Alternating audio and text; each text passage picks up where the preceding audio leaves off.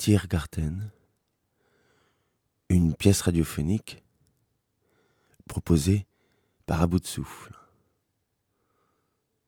sur une commande de 100 canal fixe.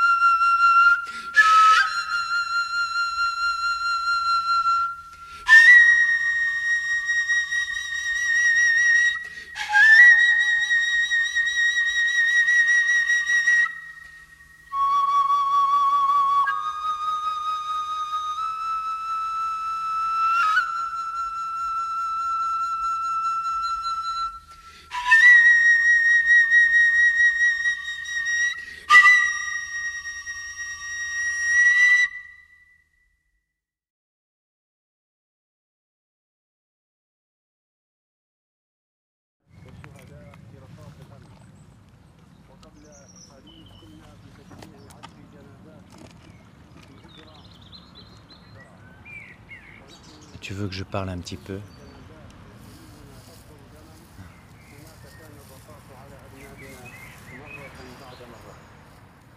شارك عشرات السوريين المقيمين في تركيا في مظاهرة كبيرة أمام مقر قنصلية بلادهم في إسطنبول تنديدا بما وصفوها بالمجازر التي ترتكبها أجهزة الأمن السوري بحق المتظاهرين العزل. كما رددوا هتافات تطالب بإسقاط النظام ومحاكمة مرتكبي هذه الجرائم ورفعوا لافتات تتساءل عن الإصلاحات الموعودة وتتهم من يقتل شعبه بالخيانة. كما نظمت عدة منظمات مجتمع المدني تركيا مسيرة شارك فيها عشرات المواطنين. اتجهت نحو مكتب البريد في اسطنبول On raconte qu'ici, pendant longtemps, vécut le phoque. Qu'avait-il fait pour se retrouver ici De quoi s'est-il rendu coupable Personne ne le dit. Il l'était assurément. La question ne se posait plus. Enfin, il vécut ici jusqu'à ce que sa mort, sa mort de bête, de bête coupable.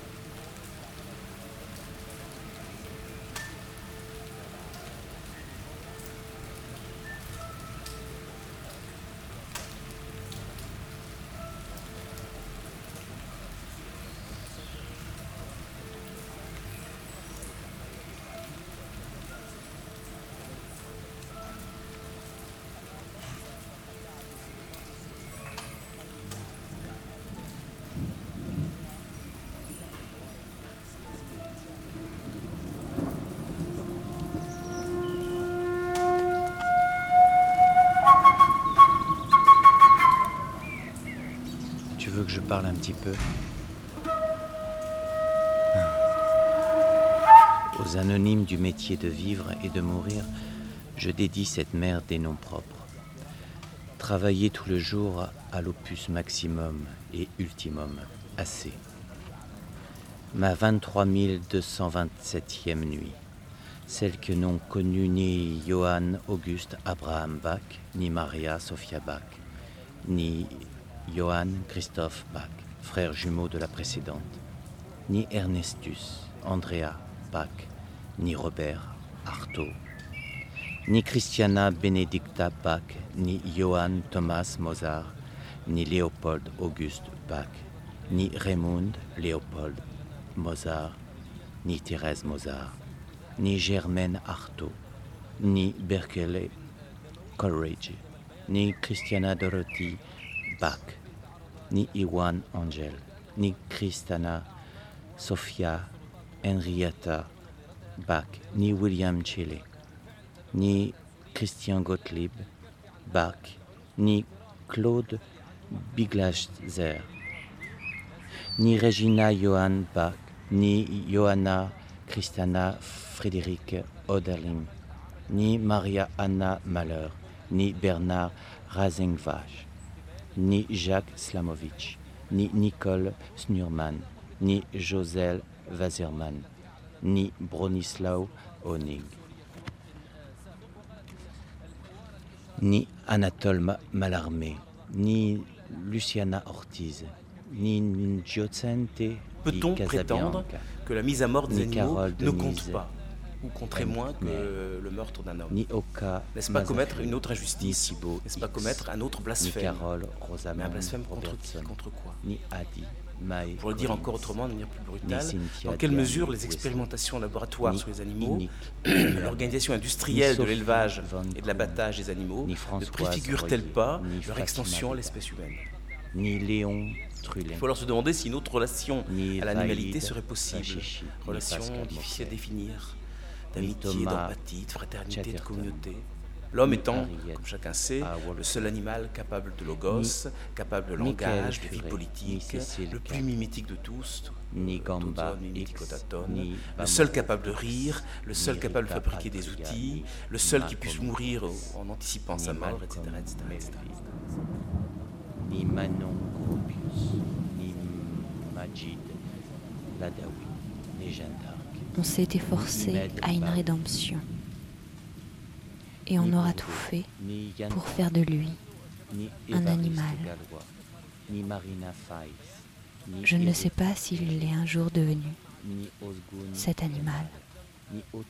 Mais je sais qu'on s'est efforcé de faire de lui un animal et non plus une bête. N'y a-t-il pas, dans la culture occidentale, un oubli de l'animalité? Oubli encore plus radical, donc encore plus oublié, que l'oubli de l'être, de l'autre ou toutes sortes d'autres choses. Et aussitôt la question rebondit. Euh, qu'est-ce qui est oublié dans l'oubli de l'animalité? Est-ce la vie? Est-ce la chair? Est-ce une figure d'altérité? Ou est-ce simplement l'animalité comme telle? Si l'expression animalité comme telle a un sens. Ils ont beaucoup fait pour lui. Je ne sais pas s'ils ont réussi. Ce que je sais, c'est qu'on lui donna un nom. Le nom de Bobby.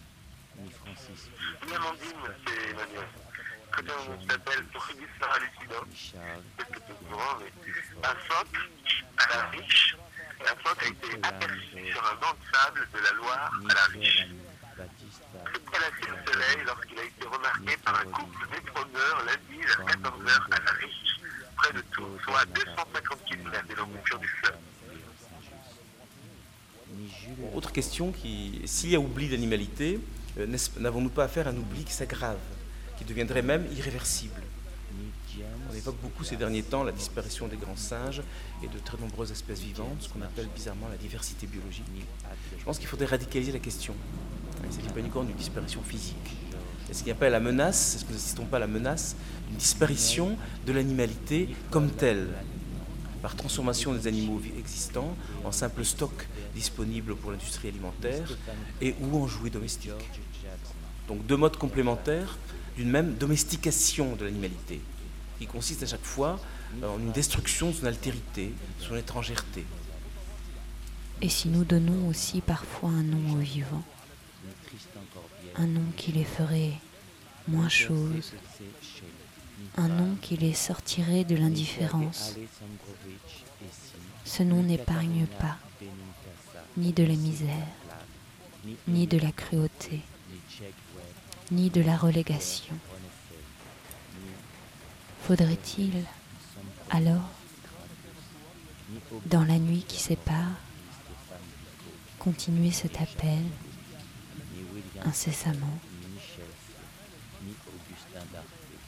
Ni Giovanni Pico, comte della Mirandola, ni Richard Gerson, ni Kevin Lynch, ni Francis Hughes, ni Scott Lafaro, ni John Keats, ni Charles Franz Christian, ni Clifford Brown, ni Kiran Doty, ni Giovanni Battista Pergolesi, ni Caroline von Gunderode, ni Théodore Navarro, ni Louis-Antoine Léon Saint-Just, ni Jules Lafort, ni Bobby Sands, ni Nicky Divine, ni ni James Douglas Morrison, ni Auguste Marie, ni James Marshall Hendricks, ni Abdelkader Derouez, ni Alain Fournier, ni George Trager, ni Neil Adjet, ni Nicole Ladmiral, ni Egon Schiele, ni Léon Biggs Bedeberg, ni Stephanie Crane, ni George Jackson, ni Pierre Jacques Rouillot, ni Egis Moreau, ni Friedrich, ni Friedrich von Engelberg Novalis, ni Christopher Marlowe, ni Jean Vico, ni Tristan Corbière, ni Jean-Pierre ni Betty Bletchy, ni Brahim Bouram, ni Sergei Alexandrovitch Hatzin, ni Katerina Benougaza, ni Sylvain, ni ni Chip ni Peter Ronson, ni Tiberius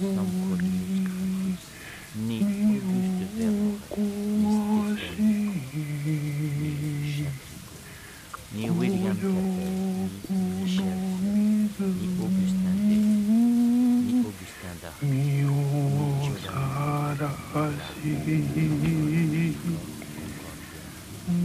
Ah, ni Franck Schubert, ni Henri ni Bernard Friedrich, ni John Kennedy Toole, ni Joseph ni Étienne de la Police, ni Eugène Locke, ni Giorgio della ni Giorgio, ni Ingrid Schubert, ni Albert ni Jan L. Black, ni Suzette Mouffard, ni Louis ni Hassan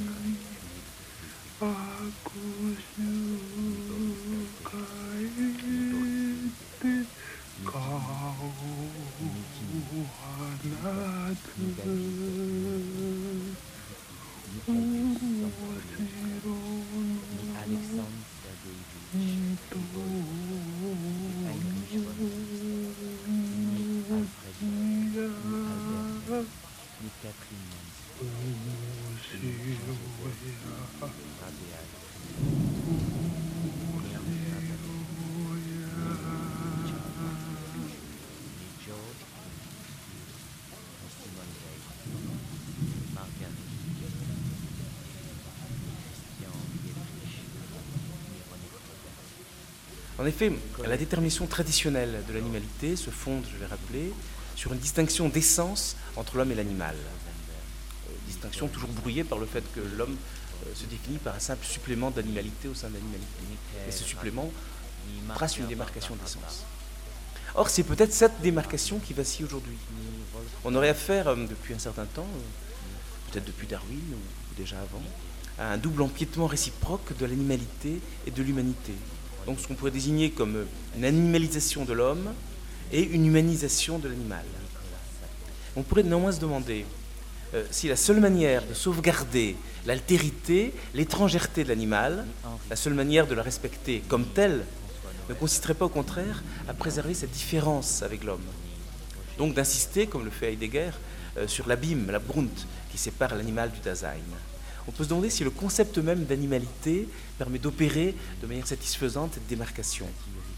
Dans la conception traditionnelle, vous le savez, euh, l'homme appartient originairement à l'animalité. Il est le zoon, le gonekon, tomimidikotaton, politikon, etc., etc., avec ce supplément qui l'en démarque. Donc le rapport entre l'animalité et l'humanité est à la fois une démarcation, une distinction des sens, et néanmoins aussi un rapport, disons, d'exclusion inclusive, d'inclusion exclusive. Puisque l'homme est un animal parmi d'autres, avec quelque chose de plus. Et on peut se demander si euh, serait possible de penser une relation de pure extériorité, de, de simple opposition, en fin de compte, euh, entre l'homme et le non-homme, que, que serait non plus l'animal, mais par exemple la bête, avec ce que ce terme peut connoter de brutalité, de sauvagerie, de bestialité. On peut se demander si une pensée de la bête ne préserverait pas mieux l'animalité, l'altérité d'un autre qui ne serait plus simplement l'animal. Mais bon, c'est sans doute pas un hasard, on ne fait pas de colloque sur la bestialité. Je n'ai jamais vu de numéro de revue ou de, travail philosophique sur, la bestialité. Toujours l'animalité qui, est mise en jeu. Bon, le danger que j'évoquais tout à l'heure, ce danger se précise. on, assiste sans doute, sans aucun doute, à une destruction totale de la bête, qui ne survit plus d'ailleurs sous la forme domestiquée, déjà humanisée d'un animal, euh, par exemple dans les eaux, dans les réserves. J'apprenais il y a quelques jours à peine que la, la Chine avait entrepris l'élevage systématique euh, artificiel donc, euh, de tigres, puisque les tigres euh, sauvages étant menacés de disparition, et donc dans les parcs à tigres, les Chinois produisent maintenant industriellement des tigres qui donc survivront en tant qu'animaux, plus du tout en tant que bêtes sauvages. Bon, rabaissement et oubli d'animalité. C'est ce que je proposais d'appeler tout à l'heure la tragédie de l'Occident. Sorte d'extraction d'une roche arraché au pan d'un monde qui gardait encore de secrètes choses, conglomérat d'affects dispersés et menaçants. La roche extraite se pose sur le monde organisé. Et la voici, prête à être polie. Bobby, aussi poli, lustré, vernis.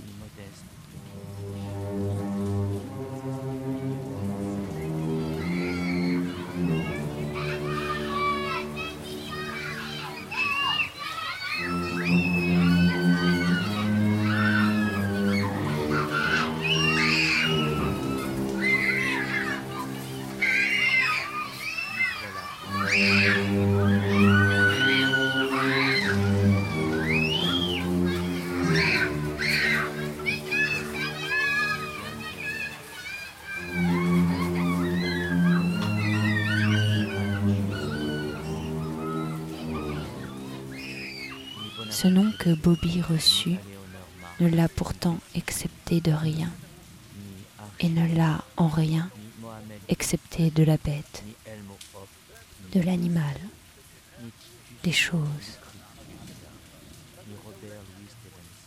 Finalement, lui donner un nom n'a pas su faire que Bobby échappe à ce qui arrive souvent, à ce qui n'en a pas ou n'en a plus. Un nom. Peut-être n'est-ce pas encore suffisant. C'est trop peu. Un nom ne sauve de rien la bête qui l'a reçu. Si elle en a un, c'est pour faciliter les hommes.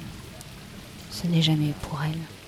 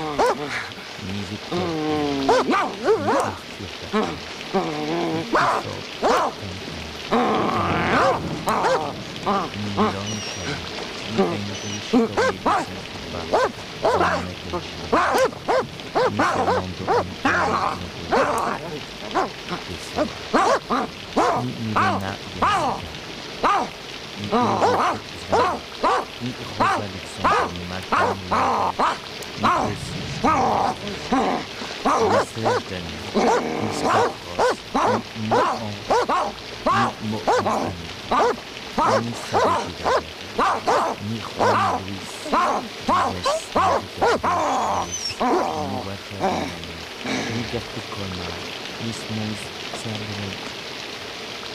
Не смей зигердочка. Ни Джонни Докс, ни Джеймс Клэп, ни Макс Холл, ни Ференч Франциск. Carl van Ossetki, ni Graham Chapman, ni Pierre Descroix, ni Jimmy Nolan, ni Isadora Duncan, ni Paul Gavin, ni Gustave Louvain, ni, An ni Antonello Damasio, ni Paul Silla, ni Young, ni Hugo Fasco, ni Suzuki Natsumi, ni Marina Seleva, ni Glenn Good, ni Serge Mikhailovich, les Einstein, ni Paul Stein,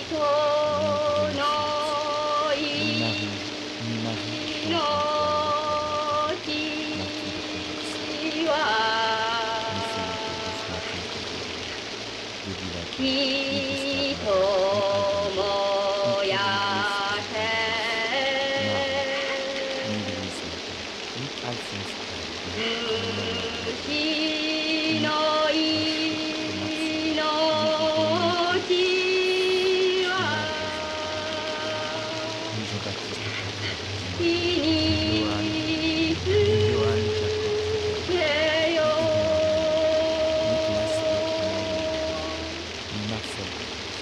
ni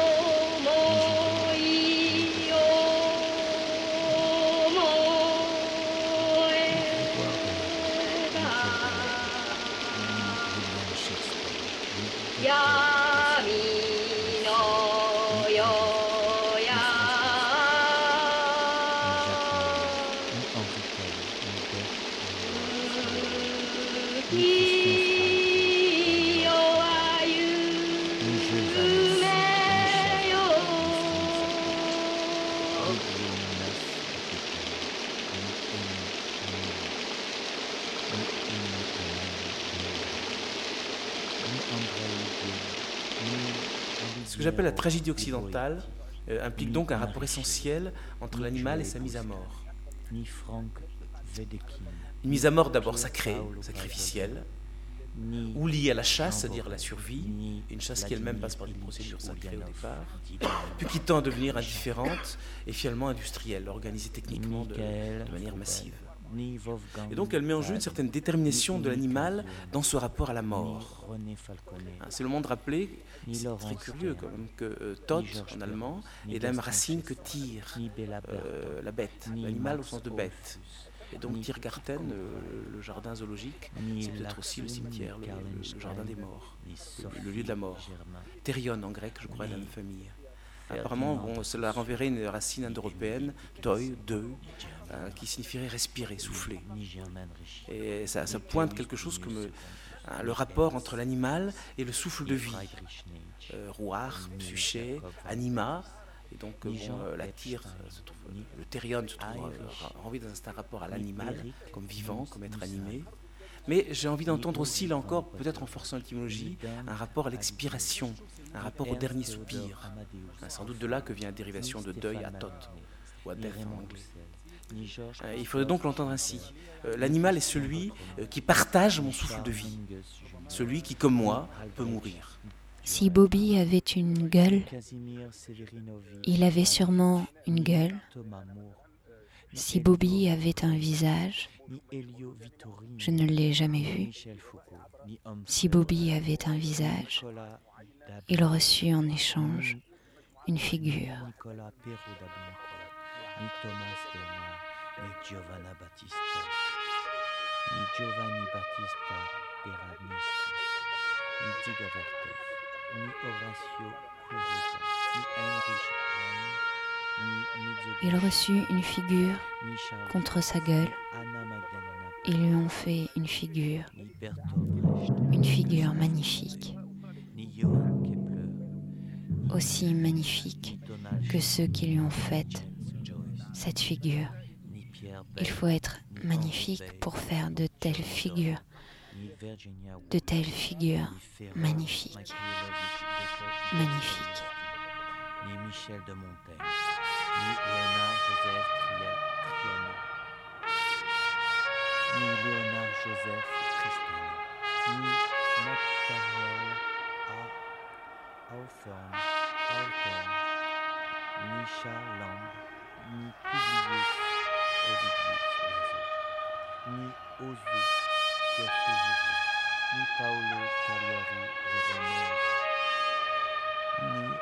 La gueule de Bobby n'était pas magnifique. Sa figure aura été grande.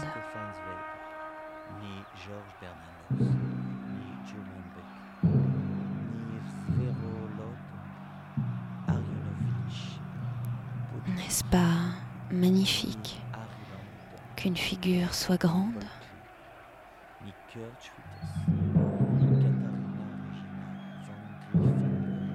Il aura eu une figure contre une gueule. Il voulait que la figure l'emporte sur la gueule. Il leur fallait peut-être cette figure contre toutes les gueules.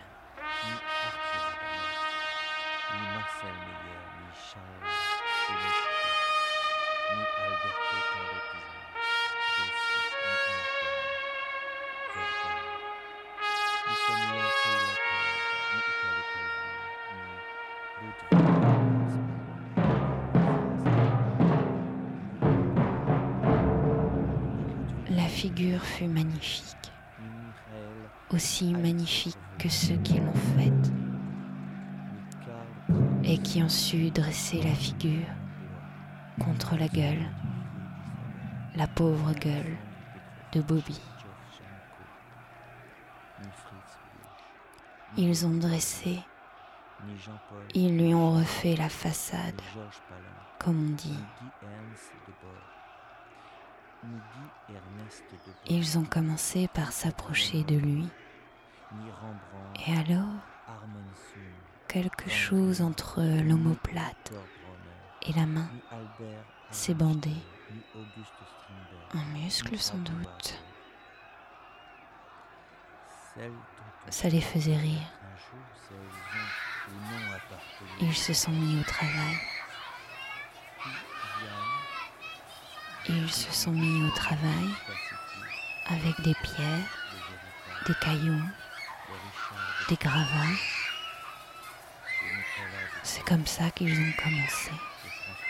C'est comme ça qu'ils ont travaillé. Le bras de l'arrière vers l'avant, prenant de l'élan et projetant pierres, gravats et cailloux sur la gueule du phoque.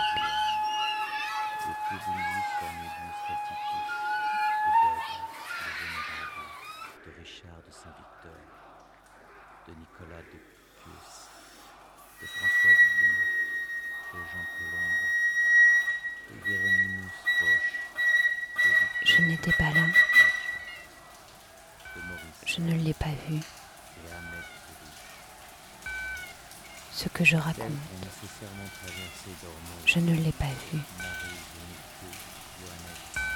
Sa gueule éclatée, œil borgne,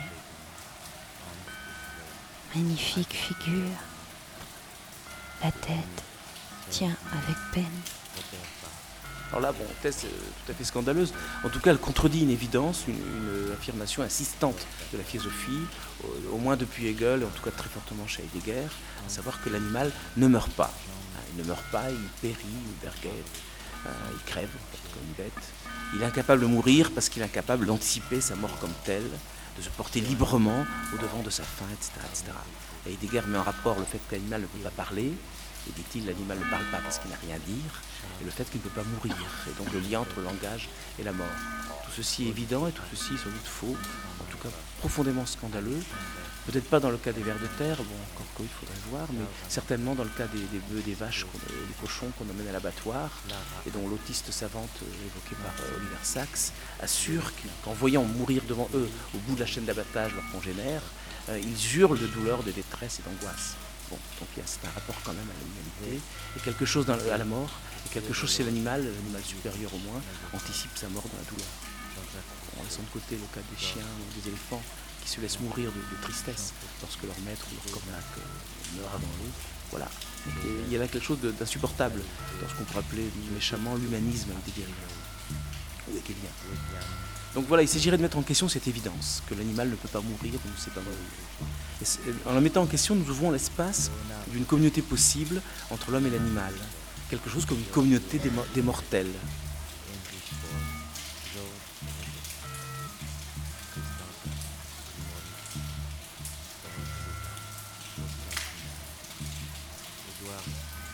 faut-il pas l'avoir malgré tout euh, dans l'animal défini comme celui que je peux tuer, c'est-à-dire celui que je peux tuer impunément, hein, que je peux tuer sans commettre d'injustice Ne faut-il pas y voir une figure encore plus exposée, euh, encore plus menacée hein, que la figure d'autrui, euh, qui est l'autre homme, protégé elle par l'interdit de tuer? Donc quelque chose comme un plus autre que l'autre en autrui, un plus autrui qu'autrui. Euh, c'est comme ça que Lévinas parfois, autrement qu'autre, plus autre qu'autrui, c'est comme ça que Lévinas désigne Dieu. Euh, je propose désigner à la place de Dieu l'animal. Ce qui pose la question, j'y reviendrai tout dans quelques minutes, du rapport entre l'humanité et la divinité. donc euh, l'animal comme figure éminente peut-être de l'alter ego. On peut se demander alors ce qui nous mène ici, dans ce lieu on peut aussi, et il le faudra, se demander ce qu'ici on prend, ce qu'ici on laisse dans ce lieu, si ce lieu est un lieu, une excroissance du monde.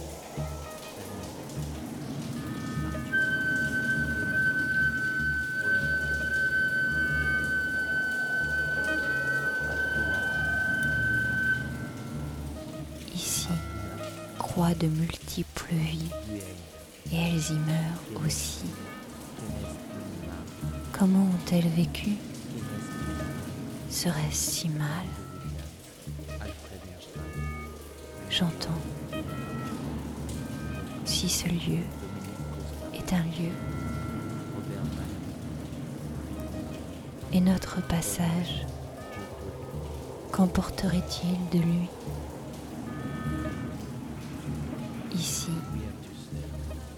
N'est-ce pas ce qu'il y a en reste? Ce dont avec quoi nous ne partageons que mal le monde? Ce dont avec quoi on se défait et se défend? Ce dont nous ne faisons que tolérer l'existence? Nous partageons si peu au final.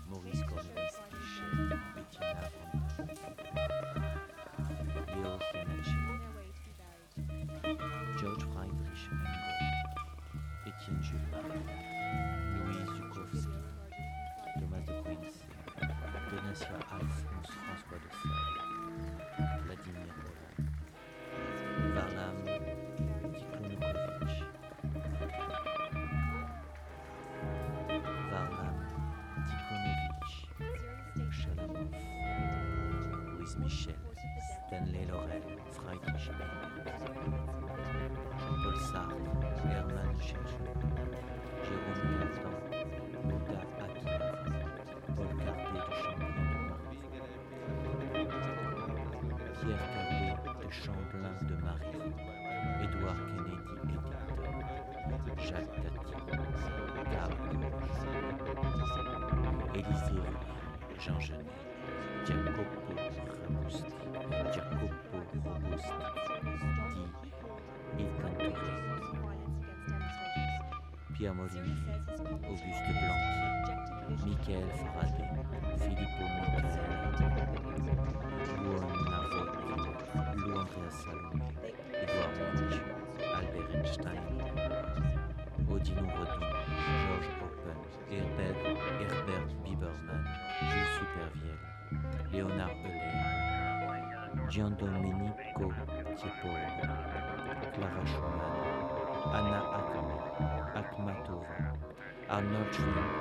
Arnold Schoenberg, John Hartfield, Thérèse Gilles, Franck-Joseph Hay, Franco Fortini, Macedonio Fernandez, Italo Pino, Maria Serminova, Dite Toyer, Claudio Monteverdi, Jonathan Swift, Charles-Édouard Jeanneret, Guy Le Corbusier, Galileo Galilei, Paolo Uccelli, Vadili Kandinsky, Robert Pinger, Henri Gibbs, Ava Alto, Alexander Calder, Pierre Corneille, Victor Campbell, Achille Zavata, Enrico Robert Walzer, Jean Arc, Mélanie Klein, Louise Brooks,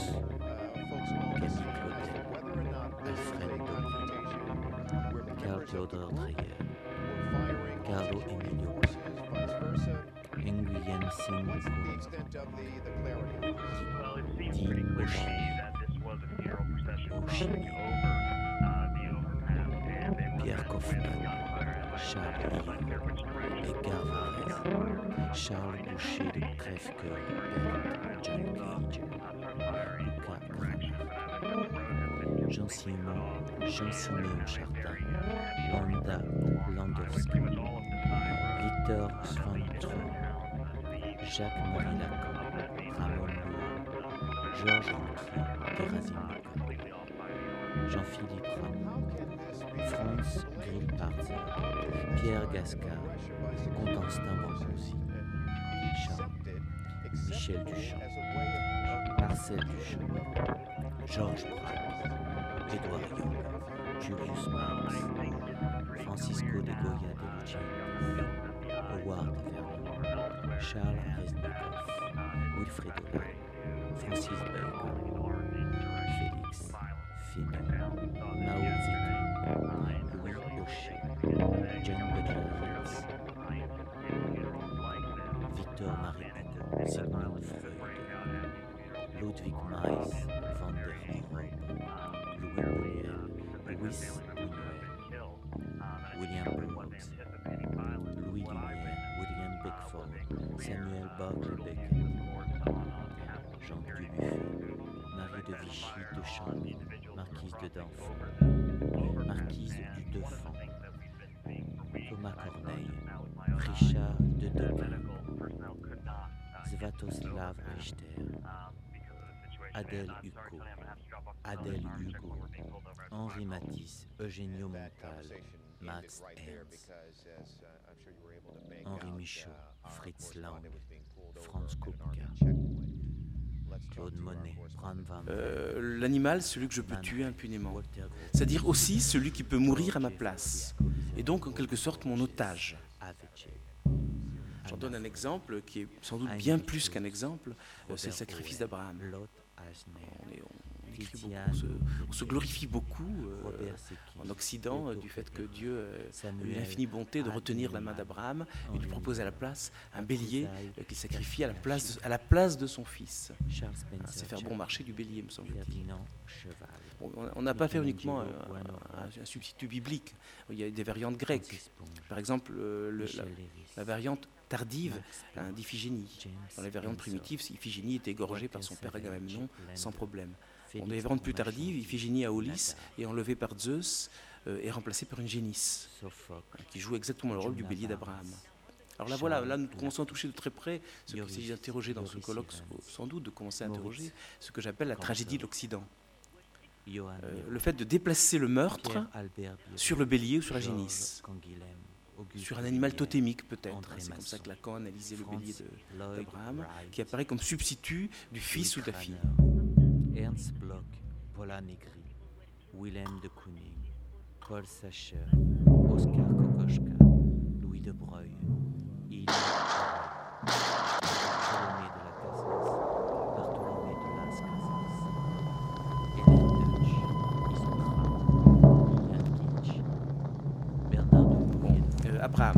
sacrifice d'Abraham. Euh, on va faire là sans aucun doute un des événements fondateurs de l'Occident, de ce que j'appelle la tragédie occidentale.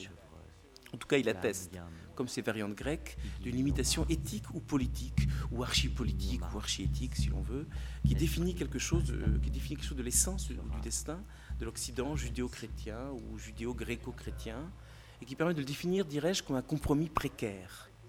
Compromis entre l'interdit du meurtre, qui ne tuera pas, et son déplacement sur un autre objet, son transfert sur celui, le bélier, la génisse, que l'on peut impunément tuer. Est-ce la seule issue possible Je veux dire, ce compromis précaire entre le meurtre et, son déplacement. Est-ce qu'on ne pourrait pas envisager une autre issue plus radicale qui étendrait à l'animalité et peut-être à toute vie l'interdit du meurtre?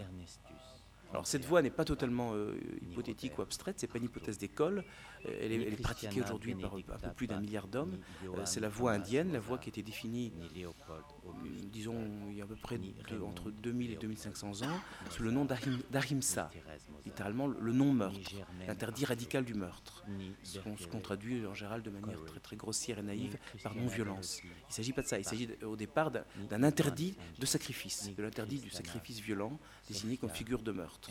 Donc d'une rupture interne au sein de l'histoire de, l'Inde, de la culture indienne, avec ce qui était le, rite majeur et fondateur de la pensée indienne, à savoir le sacrifice. pourquoi les vaches sont-elles sacrées en Inde? Très impropre. Bah, tout simplement, bon, parce que euh, la vache était au temps védique l'animal sacrificiel par excellence. Et donc c'est sur elle que porte, par contre-coup, l'interdit du sacrifice. Mais l'Occident n'a jamais même pu imaginer euh, cette, cette, cette affirmation d'une solidarité absolue, d'une communauté absolue avec toutes les formes de vie. Donc l'affirmation d'une chaîne continue qui relie l'animal et même le végétal, l'homme et le divin, et qui fait même de l'animal une figure éminente du divin. Hein, sous la forme de Ganesha, le, dieu à tête d'éléphant, ou sous la forme des différents avatars de Vishnu, hein, l'un des dieux suprêmes de l'Inde, peut-être le dieu suprême pour les Vishnuites, hein, qui commence dans ses, premiers avatars par être une tortue, qui euh, réapparaît sous la forme d'un poisson, puis d'un sanglier, avant de devenir Rama, Krishna, etc. La voie indienne n'est sans doute pas praticable en Occident, et qu'elle n'est sans doute pas seulement souhaitable. Il ne faut jamais oublier que dans l'Inde d'aujourd'hui, euh, plusieurs centaines de millions d'hommes sont encore désignés comme parias, comme intouchables, et que le, meurtre, enfin la mise à mort d'une vache euh, ou d'un éléphant euh, est sans doute considéré comme un crime bien plus grave, bien plus ayant des conséquences bien plus lourdes à tout point de vue, y compris pénal, que le meurtre d'un simple intouchable.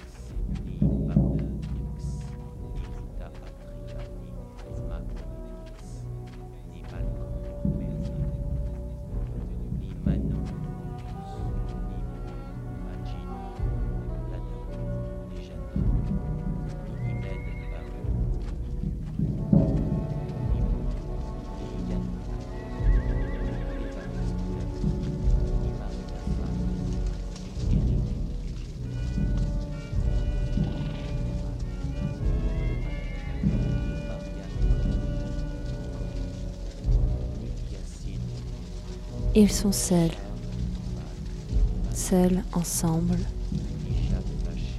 Leur histoire ne fait jamais une grande histoire. Leur histoire est toujours celle de l'autre, jamais la leur. Elle aussi, en quelque sorte, empaillée, vernie, lustrée, polie. C'est une histoire facile à apprendre et à répéter. Ce n'est pas vraiment leur histoire. De toute façon, ils ne savent pas écrire.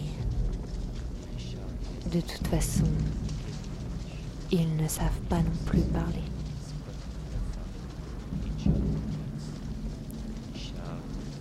Que dire alors de Fritz sans lui couper la langue? Un jour, un jour,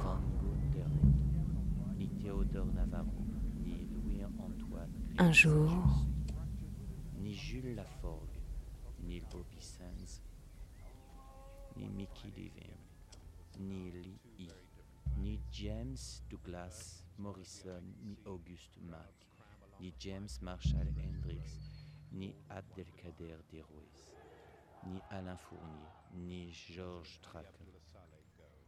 Fritz l'éléphant, le plus grand et le plus vieux, de 7 tonnes et de 2,9 mètres au garrot, est très inquiétant. En mai, à Bordeaux, il a déjà tué un homme du cirque en l'expédiant en l'air. Le soir du 11 juin, Fritz devient nerveux. Pour le déplacement à pied, il est enchaîné à quatre autres éléphants par sécurité. Place Nicolas Frumeau, il brise ses chaînes et arrache des arbres. Il est devenu furieux et incontrôlable. Il est très dangereux de laisser cet éléphant en furie dans la ville. Il y a beaucoup de monde, ce soir de juin, à regarder passer le convoi. Le directeur du cirque, M. Bellet, décide de le supprimer. Mais ce n'est pas une mince affaire. Le personnel du cirque a grand mal à s'en approcher. Des chaînes et des cordes sont passées autour de son cou pour l'étouffer. L'agonie de Fritz, qui dure plusieurs heures, ne passe pas inaperçue. Les forces de l'ordre font un périmètre de sécurité autour de la place Nicolas Frumeau.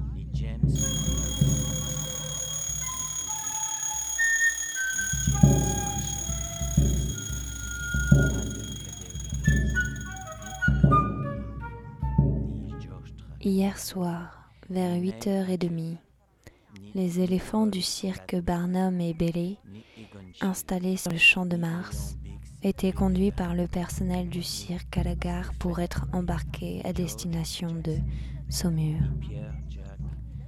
À leur passage rue Léon Boyer, un curieux eut la malencontreuse idée de présenter au plus gros animal du groupe son cigare allumé. Comme des accidents graves étaient à craindre, on fut obligé, à l'aide d'une corde attachée au cou de l'animal, de l'étrangler.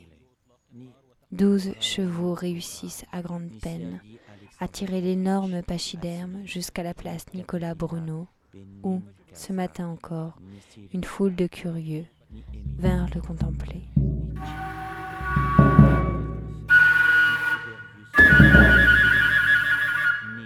Le continuisme, c'est-à-dire la tendance à effacer toute démarcation entre l'homme et l'animal, euh, à noyer euh, l'humanité de l'homme euh, dans le grand flot différencié de la vie.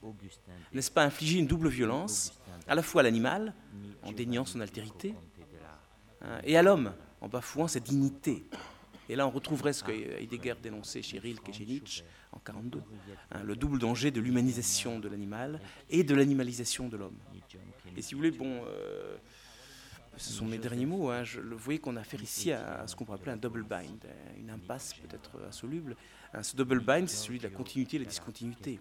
Affirmer la discontinuité entre l'homme et l'animal, c'est sans aucun doute persister dans l'oubli de l'animalité, avec les conséquences désastreuses que ça peut produire. Mais à l'inverse, affirmer la continuité entre les deux, on commence à s'apercevoir euh, que c'est un autre mode du même oubli et de la même violence. Et peut-être euh, peut-être que cela porte une violence pire. À plusieurs, cela aurait été une révolution. Ici, seuls, les animaux, cela n'est que les plantes, pure folie, les cailloux, les arbres, sénilité, les insectes, maladies. Un beau tableau, c'est pourquoi Fritz, des critères, est une révolution vaincue. C'est tout un monde organisé. Il est rangé dans une cage et la révolution est rangée dans l'histoire. Il y a... On tue Fritz, eux. On tue les révolutionnaires. Il y a... On crève les yeux des communards, nous. On assassine son propre peuple. Quand on s'impatiente de son refus, de son refus de mule, quand le peuple refuse la gueule cassée, tient tête, et on dit qu'elle est fou, malade, sénile.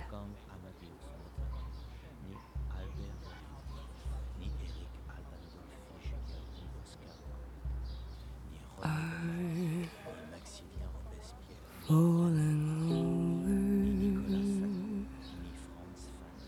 Ce n'est pas un lieu. Ce que vous voyez n'est pas un lieu.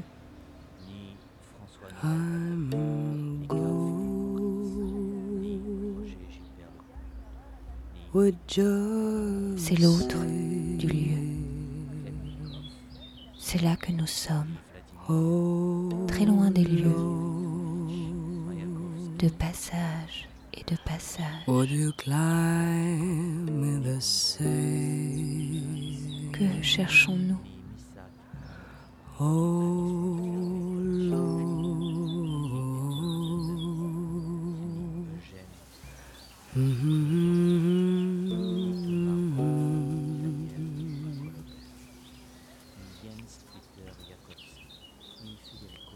I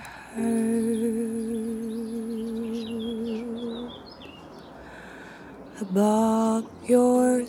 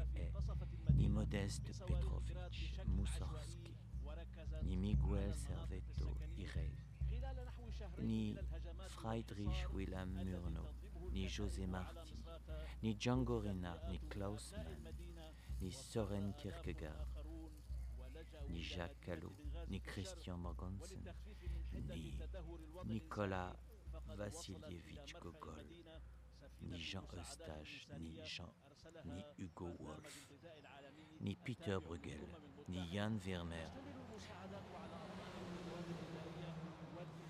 ni Anicius Mandius Severinus Betius, ni Bonaventure des Perriers, ni Aléonore Marx, ni Bessie Smith, ni Archil Gorky, ni Mohamed Yassa, ni Elmo Hoppe, ni Louise Labbé, ni Titus Lucretius Carus, ni Robert Louis Stevenson, ni Domenico, ni Domenico Guerlendio, ni Barus, ni Bacchus, ni, Baruch Spinoza, ni Antonio Allegri di Francis, ni Francis Scott Fitzgerald, ni تحت صيحات التكبير المنطلقة من المساجد من جهة وإطلاق الرصاص المتقطع من جهة أخرى.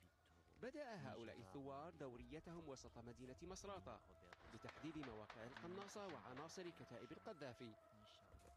تحركنا معهم عبر حدائق المنازل والشوارع الفرعية.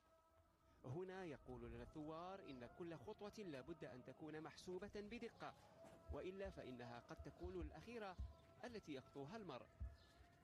فجأة ونحن نزور في أحد الشوارع الفرعية في المدينة برز لنا أحد القناصة. وعلى بعد نحو 100 متر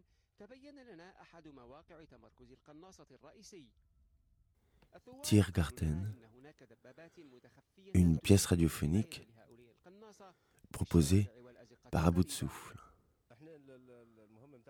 sur une commande de 100 canal fixes. Texte Amandine André. Montage et composition Emmanuel Morera. Poème de Jacques-Henri Michaud, La 23 227e nuit, aux éditions Aldent. Extrait du colloque L'animalité du Parlement des philosophes, conférence d'ouverture de Jacob Rogozinski.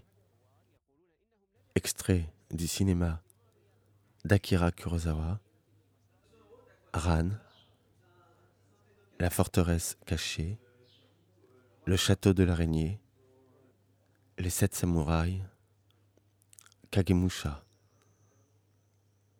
Extrait du cinéma de Bellatar, Damnation. Extrait de l'album Japan Flute d'Eberard Bloom. Extrait du stream de la chaîne d'information Al Jazeera. Avec la participation de Fabien Delille, voix, Myriam Pruvot, chant, Sébastien Rideau, guitare électrique,